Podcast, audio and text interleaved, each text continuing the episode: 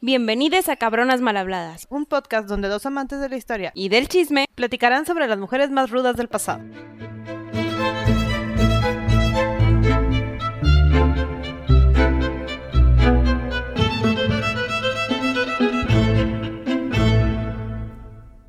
Hola Sandy, Hola Gaby. Bienvenida a una grabación más con problemas técnicos pero funcionando. Oigan, es la tercera vez que intentamos iniciar este episodio porque como que hay fallas técnicas aquí con mi micrófono, pero eso no nos va a detener. Pero esta es la buena, la tercera es la, buena. vencida. Muy bien, nada más no me tengo que pegar tanto, pero ahí sí a veces me salgo feideada mejor a que, el- a que les... A lo contrario. Ajá, a que les destruya el tímpano. Este, excelente. Entonces, hoy vamos a grabar sobre otra diosa egipcia. Sí, se llama Isis en su versión de los romanos. Ajá. Entonces, Isis, famosísima Isis, todo el mundo la conoce. Bueno, no sé si todo el mundo, pero la mayoría. Pero todo el sea, mundo ha visto al menos un tatuaje de la mujer sí. con alas. Hablas O de egipcio, piensas en Isis. Sí. Hablas de egipcio. Hablas de Egipto, piensas en Isis. Perfecto. Isis no se llamaba Isis por los egipcios. No sé si se acuerdan del episodio de Amonet, donde habíamos dicho que toda diosa egipcia terminaba en ts, su nombre, porque es el femenino. femenino. Ajá, tipo como en Ah. Rusia que le ponen Romanova y Romanov y todos esos, ¿no? Igualito aquí, nada más que con t y sin t. Exacto. Entonces, Isis se llamaba Aset, o Iset, o Eset, varios nombres por ahí que los asemejan, todos con t, y todos se les puede traducir como Isis. Sí. Y todos más o menos significan trono. Ajá, en general. Entonces, Isis es considerada como la madre divina del faraón y protectora, o sea, la diosa de la feminidad, se pudiera Sí, decir. de la fertilidad y de las mujeres y del cuidado. Y unos dicen que es hasta medio como violenta y del agua y cosas. Bien random. Aquí en, en Egipto los dioses son como que dobletean chambas. O sea, no, no es como en los griegos que es como que uno para cada actividad. No, Sí. aquí hacemos de todo. Les vale que es. Sí, le juntamos todo lo que se tenga que hacer. Sí. Una para todos o todos para ninguna. Mira. Total que el culto de Isis se extiende por muchos, muchos años, ¿no? Desde el antiguo Egipto es donde empieza a aparecer Isis como diosa, que también platicando en el episodio de Amonet les habíamos comentado que Isis toma parte del rol de Monet en ser la diosa de la oscuridad, la que guía a los hombres al infierno, al Inframundo. al inframundo es más, más colo- el infierno es más El coloquial. infierno es más como católico. Ándale. Ese como que era la que te llevaba al inframundo y todo eso. Eh, entonces es nada más esa representación donde cambiaron de Eneda.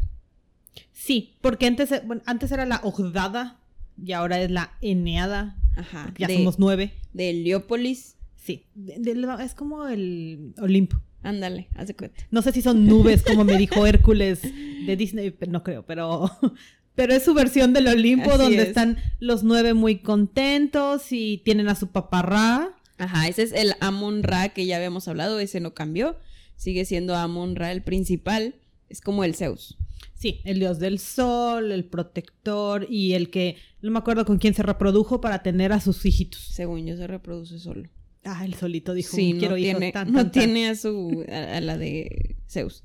Ok, qué bueno que nombre. no, no tenemos una era que, no con la que nos esa, mira, ándale. Ok, Yo por eso confío en ti, Gaby. Yo sé que tú sí te acuerdas. más o menos, ahí, ahí vamos, ahí vamos. Total, que el origen de Isis sale de Amon Ra, ¿no? Amon Ra, este, tiene a Geb y a Nut, que Geb y Nut es el cielo y la tierra. Tienen a Ra. Ra tiene a cuatro hijos, Tiene a Sed, a Nif- Neftis, Osiris y a, a Isis. Isis. Entonces, obviamente todo es en pares porque siempre hay un hombre y una mujer en este tipo de mitología. Porque la dualidad, o sea, Ajá. sobre todo en los egipcios sí necesitamos que haya una dualidad para todo. Correcto. Y más que dualidad también es ese como que pues e- ellos querían siempre casarse con sus hermanos y sus primos y hermanas y todo ese show para como que mantener el linaje. Entonces, el inventar este tipo de uniones entre hermanos, porque por ejemplo, Set era esposo de Neftis y, Y Isis se casó con Osiris, el tener esta combinación o incesto de, entre, entre, Entre hermanos dioses. era como una justificación para que pues se pusieran a casar entre ellos y salieran ahí muchos temas Y con relación a- Nefertitis y todas ellas. Muy bien. Entonces, Osiris nace, digo Osiris, Isis nace de estos cuatro que luego tuvieron ellos sus descendencias. Pero lo interesante es la historia de cómo Isis se convierte en esta diosa de la oscuridad. Sí, y, y como que le ponen el extra de que es la diosa madre, Ajá. porque como que hace las dos chambas. Es, es- es una historia muy complicada. Sí. Y entonces estaban Seth y Osiris, y pues no se llevaban tan bien. No, porque como que Sed era el hermano menor que no se iba a ganar el trono de Ra. Ajá, porque Seth nada más era el del caos y el de la sequía y el de cómo todo Ajá. va a salir mal en el mundo. O sea, secundario. Sí, era el hijo chiquito. Pobrecito, tenía de- Ya atención, medio, Gaby, no sabemos. pero tenía problemas de atención. Muy bien, aunque su esposa era muy buena. Pues sí, tenía que tener algo bueno en su vida. Total, que, este, pues, como dijo Gaby, Osiris y, y Seth no se llevaban bien. No, Entonces, para nada. Seth quería ganarle el trono a Osiris porque Osiris iba a tomar como que... trae esta sucesión de que el emperador hombre le daba el reino al hijo, que luego así sucesivamente, entonces el trono del mundo se iba a ir a Osiris, que era el mayor hombre. ¿Sí? Eh, y sucede un atracado entre Seth y Osiris, ¿verdad, Gaby? Sí, y entonces Osiris termina desmembrado en como 14 partes y distribuido por el mundo. Sí, pero se la bañó como lo mató, porque llevó, llevó a Osiris a un lugar de que, oye, Mira, hermano, Se- Seth le dice a Osiris, oye, ven a este hermoso parque para que veas toda la naturaleza y todo ese show. Y ¡pum! Le quitó la cabeza, los brazos, las piernas y las empezó a repartir por todas partes. Entonces, porque eso es lo que haces cuando tu hermano te cae mal. claro, lo decapitas y le quitas los miembros, Gaby. Lo Tú no lo haces y lo distribuyes por el mundo. para que nadie se dé cuenta. Total que aquí... Porque nadie va a notar que nos faltaba un hermano. Pues no, porque no era importante, solo eran, eran cuatro. ¿Uno qué? ¿Uno qué? ¿Quién Uno se iba a dar cuenta?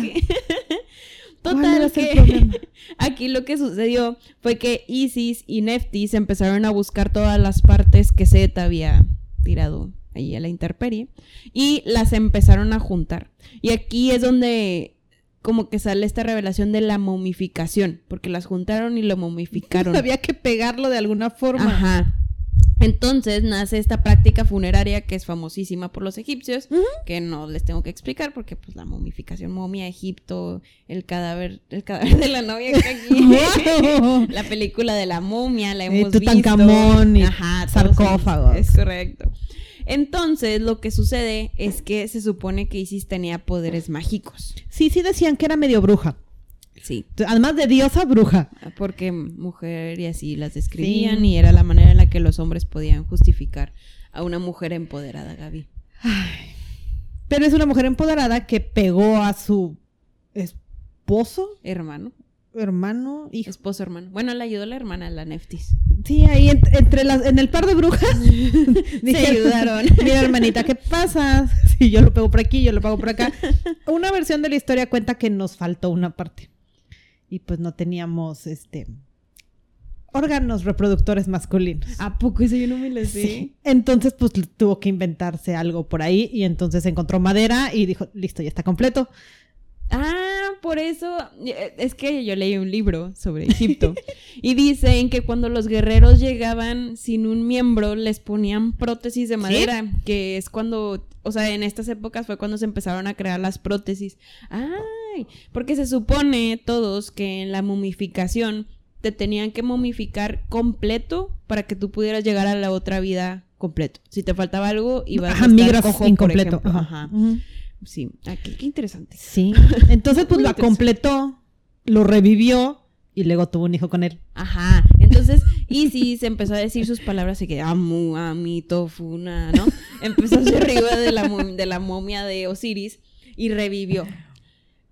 Después, como dices, copularon. Qué formal es, Es esta una palabra súper formal. Por supuesto.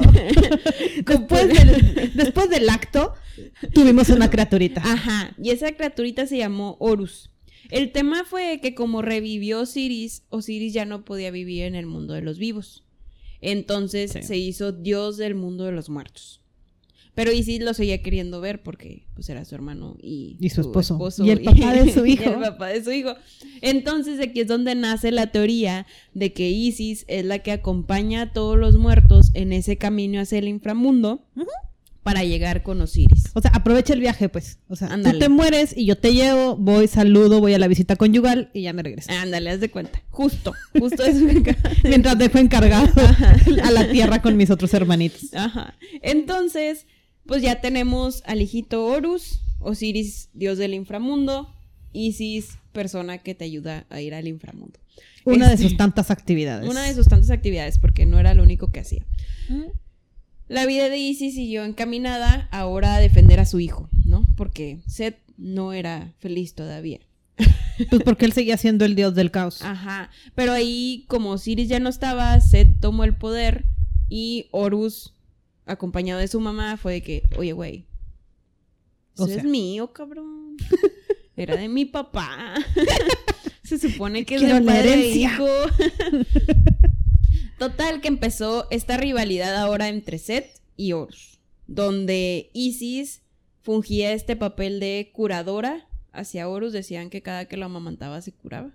Sí. Que también es este poder como diosa de faraón, de que lo va a cuidar Sí. y todo ese show. Y porque el plan de que- era que Horus reinara. Ajá. Entonces era la mamá del faraón y Ajá. lo cuidaba. Y, y Y esta fue su representación, Sí. ¿no? Ajá. De que la reina de- y esposa del faraón. Y ma- madre, esposa, hermana. y todo era el mismo hombre Y todo en el mismo hombre. que ella resucitó. Sí. De hecho, hay una parte, mira aquí, aquí de hecho lo anoté, donde dicen que cuando resucitó a, O- a Osiris, pues su miembro, supongo que porque El era de madera. madera, no funcionaba. Entonces Oh. que ella sola en la muerte lo empezó a excitar y que lo ¿Y logró. O sea, como cuando te ponen la pump, que te Ah, ponen la bomba cuando no, cuando les hacen la cirugía esa súper Como fea, muy fea, supongo, pero como una pump y así hizo que ¡pum! Entonces pudieron tener a Horus Gaby. Ella, ella hizo todo. Guau. Mira, si yo no encuentro el amor de mi vida, lo reconstruyo, lo revivo y hago que sus órganos funcionen. Nada más le haces el omu, Ah, amito, funa. Deja tú eso, sale que en Mulan y aquí Sí. diciéndolo que oh. Pero rima Es perfecto. chino, muy bien, perfecto. Entonces, regresando a, Horus y a Set y a Isis, Horus empieza a reclamar la realeza a Set. ¿Mm? Este, Horus, pues era como que el faraón de vida que se quedó en lugar de su papá y Osiris era el faraón de los fallecidos. Entonces, Sí. está El- padre esa la otra de dualidad. uno para los vivos, uno para los muertos, ¿no? Este. Y bueno, Isis ayuda a Horus a combatir. Y gana. Y ya. Y ya. Yo sé que está muy anticlimática la historia, pero prácticamente es como te la cuentan y hasta donde llegaron todos los recuentos que encontré. sí. No, también hay otra parte, mira. Ay, mira. Esta está padre. Esta- esta esta está igual no la padre. encontré. Bueno, aparte de luchar contra Set, dicen que Isis era más poderosa que Ra. Ah, lo del nombre de Ra. sí. Ah, también era medio manipuladora buena. Sí, era, era buena, era buena. Sí. Porque aparte con su, con el Hocus Pocus, logra envenenar a Ra. Y lo convence de que le diga su nombre verdadero. Ajá, y acuérdense, de, no creo que lo hayamos dicho, pero bueno, como Pero nosotros ya lo leímos, como nosotros ya lo leímos, por eso les decimos, este, que los egipcios tenían, dos nombres. Uno, el público, por ejemplo, yo me llamo Sandra, ese es mi nombre público, y mi mamá escondidas me daba otro nombre, que se supone que si alguien sabía ese nombre te podía hacer cosas malas, de que poseer o te podía mandar al, al Tiene inframundo poder con- feo, todo. Tiene poder sobre ti. Ajá. Entonces, aquí le estaba pidiendo el nombre que solo la mamá de Ra sabía. Sí, y sí lo consigue y entonces ya lo tiene agarrado. Ajá. Como de, pues, aquí mando, prácticamente aquí mando yo. Sí, y se lo da a su hijo. Sí. Y su hijo por eso, pues ya, se hizo Por eso la línea de los faraones. Ajá, se hizo el superpoder del universo y por eso los faraones eran considerados como los dioses en vida Mm. que, repre- que eran representados por Horus y que tenían dominancia sobre Ra o tenían contacto directo con Ra, porque como se sabían su nombre, pues Ra tenía midillo ahí, uh, porque la Isis. La Isis podía hacer lo que, que- la lo que Isis quisiera. era más poderosa que toda diosa en el mundo mundial y hombre. Por sobre todo más inteligente. De hecho, O sea, ¿cómo te dejas manipular. emborrachar y que te saquen los secretos? Que la realidad no está muy en fuera de muchas como que teorías de rey y reina. O sea, Ah, por claro. ejemplo, me refiero a que siempre, no, no sé, detrás de todo gran hombre hay una gran mujer. o sea, de que la mujer sabía plasmar lo que quería decir y hacer a través del esposo y como que pues lo manipulaba en cierta manera porque ella era la, del- la de la fuerza de la casa. Aquí igual, haz de cuenta nada más que representado en dioses. Y ellos lo sabían, por eso se lo por eso lo hicieron ver así. Sí, tenían que escribirle así. Y aparte, gracias a toda la forma en la que funciona Isis y como ella era la que realmente gobernaba, Ajá. las mujeres en Egipto tenían un poquito más de privilegios que mujeres de la época. Tenían más poder sobre la gente. O sea, no nada más eran las procreadoras, también tenían un papel importante en la o sea, sociedad. tenían derecho a trabajar y Sí. ganar dinero, por eso podían heredar. Dinero equitativamente. Exacto, o sea, se- ganaban lo mismo por trabajos Ajá. iguales. Lo cual no eh, sucedió aquí ni en los Estados Unidos, como hasta los noventas, 1990. O sea, todavía no nos pagan lo mismo. No, ya sé, todavía tenemos ese tema. Pero bueno, ese es de otra historia. Ajá, entonces todas estas cosas pasaron gracias a la influencia de Isis y la creencia de Isis era si tenemos una diosa tan fuerte, pues las mujeres de la sociedad común Son fuertes. también son fuertes. Tenían derecho a heredar, podían heredar a quien quisiera y no estas líneas de las Sí. herencias solo son para mujeres y demás. Entonces, o sea, Lo- los, sí, sí, sí. estaban mejor acomodadas. Claro. O sea, digo, y tiene sentido. Teniendo una diosa tan fuerte, o sea, sí, porque las mujeres se dejarían hacer menos. Ajá. Que como quiera había esa, ese, o sea, como quiera era un patriarcado, no queremos no, sí, decir o que sea- no fuera, porque la herencia, o sea, no había una emperatriz que heredaba de su papá, siempre era, Era un, por- un hombre de ajá. preferencia, ajá. Este, pero bueno, tenían más libertades. Y digo, también en Grecia tenían libertades similares, Sí. porque no fue hasta después que... Que el eh, patriarcado ganó más poder. Ajá, cano- canonizó todo, todo eso. Muy bien, entonces nada más un poquito ya para finalizar a esta increíble diosa, eh, les vamos a platicar un poquito de cómo la representaban, dónde la representaban, todo ese tipo de cosas. Entonces, Isis, como dijimos, está desde muchos tiempos y duró hasta la conquista grecorromana, pero está desde el antiguo Egipto, o sea, desde que tenemos Egipto, Egipto alto y bajo, Sí, por ahí del 2600 antes, de, Cristo, sí Ujú. ganó auge a finales del antiguo Egipto, que fue como la quinta dinastía de los... Hay muchas dinastías, pero fue, como en, enredado. fue como en la quinta dinastía de los egipcios. Este, y al momento de cambiar de la vieja dinastía a la nueva dinastía, fue ¡Pum! cuando agarró Isis. potencia, porque la Eneda empezó a agarrar potencia. Se que nos es- hicieron virales. Que son lo de los... Ándale, haz de cuenta. Ay, viral me gusta. este, entonces, bueno, empieza a agarrar más auge y sigue teniendo auge cuando llegan los grecorromanos y todo eso. Y siempre ella es representada por un vestido largo, con un bastón de papiro y el signo de long, que es como si fuera este signito de. de pues sí lo han Quiero que sepan que Sandy lo Es está como- intentando hacer en el aire para ustedes. para describirlo, aunque no me vean. es como la cruz, es, es una cruz que tiene Pero con un chipotito, o sea, como Ajá. con una gotita al revés. Sí, que eso también se lo copiaron los bueno, este y perfecto, en muchas de las ocasiones aparece de luto porque es la diosa de la oscuridad en general y llorando junto a Neftis. Neftis, su hermana, como que siempre venía acompañada de ella porque la apoyaba en el luto, se quejaba de su esposo Seth, pero ni modo, como quiera estaba O casada. sea, era, era la hermana buena onda que siempre iba a estar apoyándola. Ajá, o sea, era el lado bueno de esa relación con. Seth. Y total, al final, eh, pues los rituales en general en un inicio en el antiguo Egipto veneraban más a los dioses hombres que a las mujeres. Pero no fue hasta el Nuevo Egipto y ya los grecorromanos cuando a Isis fue a una de las pocas este, diosas que les dieron sus propios templos, sus propios festivales, sus propios ritos. Entonces, así de famosa era. Sí, de repente se acordaron de ella. De otra forma la representan como una vaca, Ándale. porque fertilidad. Y como una versión alada, que decíamos, Sí. porque tiene poder y porque las aves son sabias. Y... Hablando de la vaca, se me olvidó decir ¿Qué pasó con la vaca? que tenía una relación love-hate con su mamá. Ah, sí. Love porque se querían mucho y la lo ayudaba a todo, pero hate pues porque hate, porque su mamá y ahí el adolescente, supongo. Porque, porque tienes más poder que yo, madre. Hay una teoría donde dice que le corta la cabeza y le pone la de una vaca. Por eso me acordé. Pues, sí, sí es cierto. Entonces, bueno. Pero así como eran. es sí, sí, se pegó sola y dijo, listo, soy Y yo soy más poderosa, no pasa nada, tú ponme lo que quieras. ¿Quieres una serpiente? Ponme la serpiente. Ponme el animal que quieras. Porque también de repente fue víbora. Ah, O sea, las representaciones egipcias son inmensas, incluso estrellas. O sea, dicen que es la estrella más brillante de la constelación de Orión. O sea, es un planeta nomás que vieron ahí. el- Pusieron un punto más brillante y dijeron, Isis, esa es la segunda estrella Ahí a la derecha. nunca jamás, Gaby. La segunda estrella a la derecha. segunda estrella a la derecha.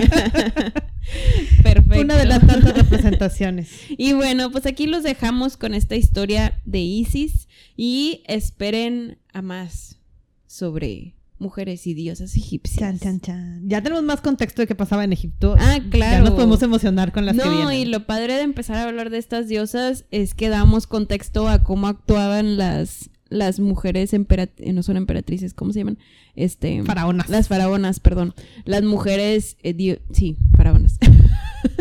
Las mujeres que van a reinar en el futuro, en Egipto. nombres que no sabemos de una u otra forma y de las que vamos a hablar en la temporada. Correcto. Muy, bien. Bueno, adiós. Bye. Si quieren escuchar sobre alguien en especial, nos pueden contactar en nuestras redes sociales, en Instagram como cabronasmalhabladas-podcast o por correo cabronasmalhabladas.gmail.com.